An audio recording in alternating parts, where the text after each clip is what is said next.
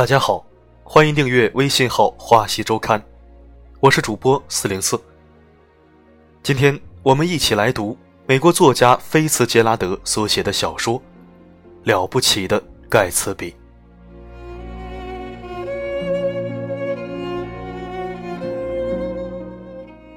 没有人会在意你的自尊，人们看的只是你的成就。在你没有成就以前，切勿过分强调自尊。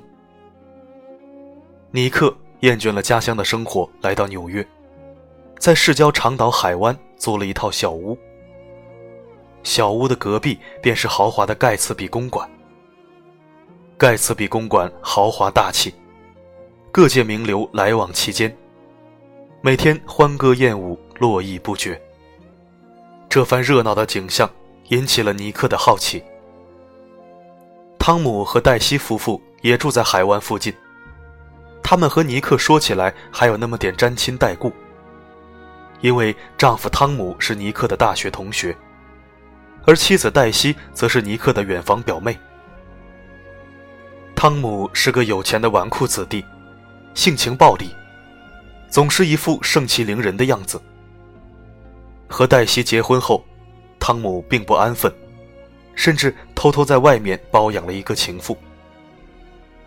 黛西虽然猜到了丈夫的所作所为，但是她贪恋汤姆在物质给她的满足，对丈夫的出轨行为也就装作视而不见。但是黛西内心里却有一丝不甘，她精神上感到空虚。更渴望激情。谁都没有想到，黛西和盖茨比公馆的主人盖茨比曾经是一对恋人。年轻时的盖茨比并不像如今这么富有，他曾是一名贫穷的少尉军官，家境非常一般。第一次世界大战爆发后，盖茨比被调往欧洲，少女黛西也因此和他分手。转而嫁给了家庭条件优渥的汤姆。分手后的盖茨比曾经非常痛苦，他认为黛西就是为了钱而抛弃了自己。他发誓要出人头地，让黛西看到自己的能力。战后的盖茨比依靠非法买卖发了横财，如今他的目标实现了，他住在金碧辉煌的盖茨比公馆里。过上了挥金如土、夜夜笙歌的日子。盖茨比看上去英俊潇洒，就像一位地道的绅士。可是谁又知道，盖茨比对爱是如此痴心执着呢？他故意把家安在黛西家对面，只是期盼着黛西有一天能关注到自己。每一次盛大的聚会，都只是为了迎接黛西一人。但是几年来，黛西却从未出现。这一天，尼克被邀请去参加盖茨比家的舞会。盖茨比找到机会，对尼克讲述了自己对黛西的爱。尼克不仅被他的痴心感动了，他答应盖茨比去拜访黛西，并转达盖茨比的痴心。很快，盖茨比就收到了回应。黛西决定和盖茨比见面。盖茨比激动极了，多年来的盼望，不就是为了和爱人的重逢吗？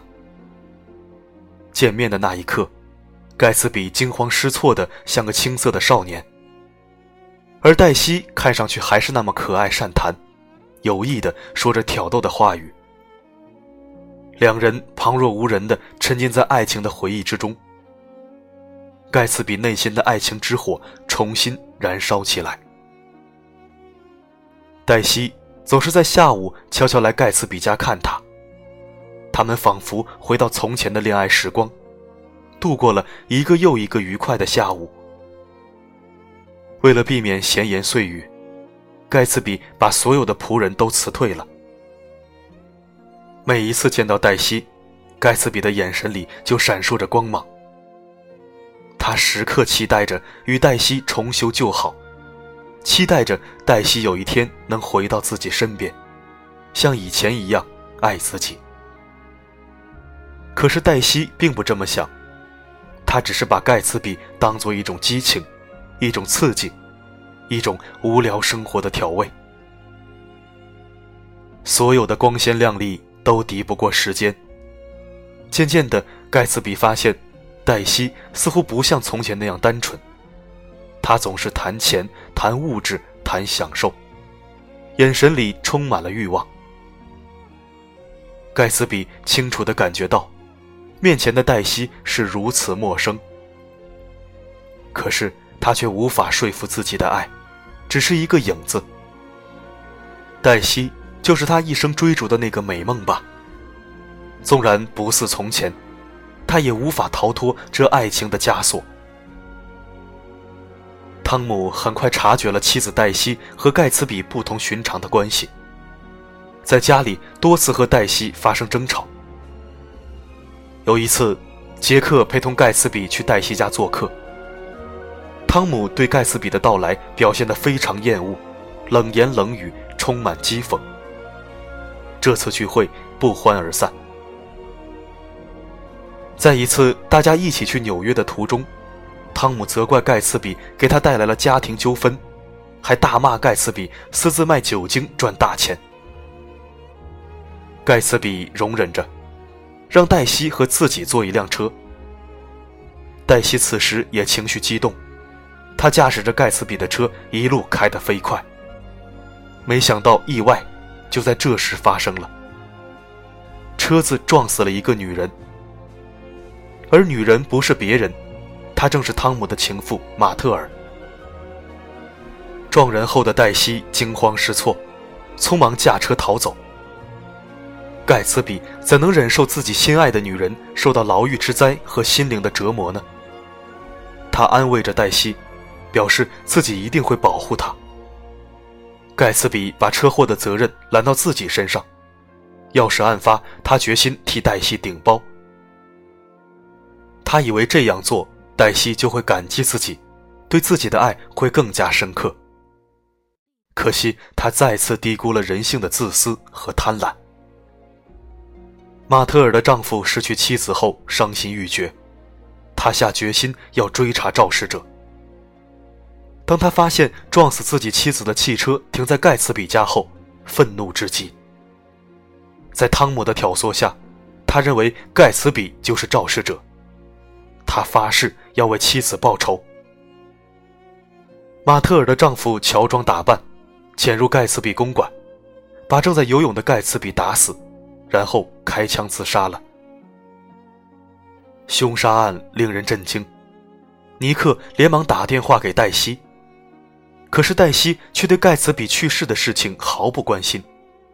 他早就离开当地，和汤姆去欧洲旅行了。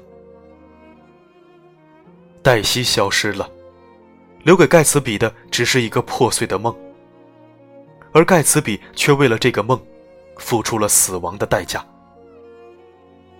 当尼克发觉是汤姆暗中挑拨威尔逊杀死盖茨比时，尼克的内心感受到了深深的痛苦和虚无。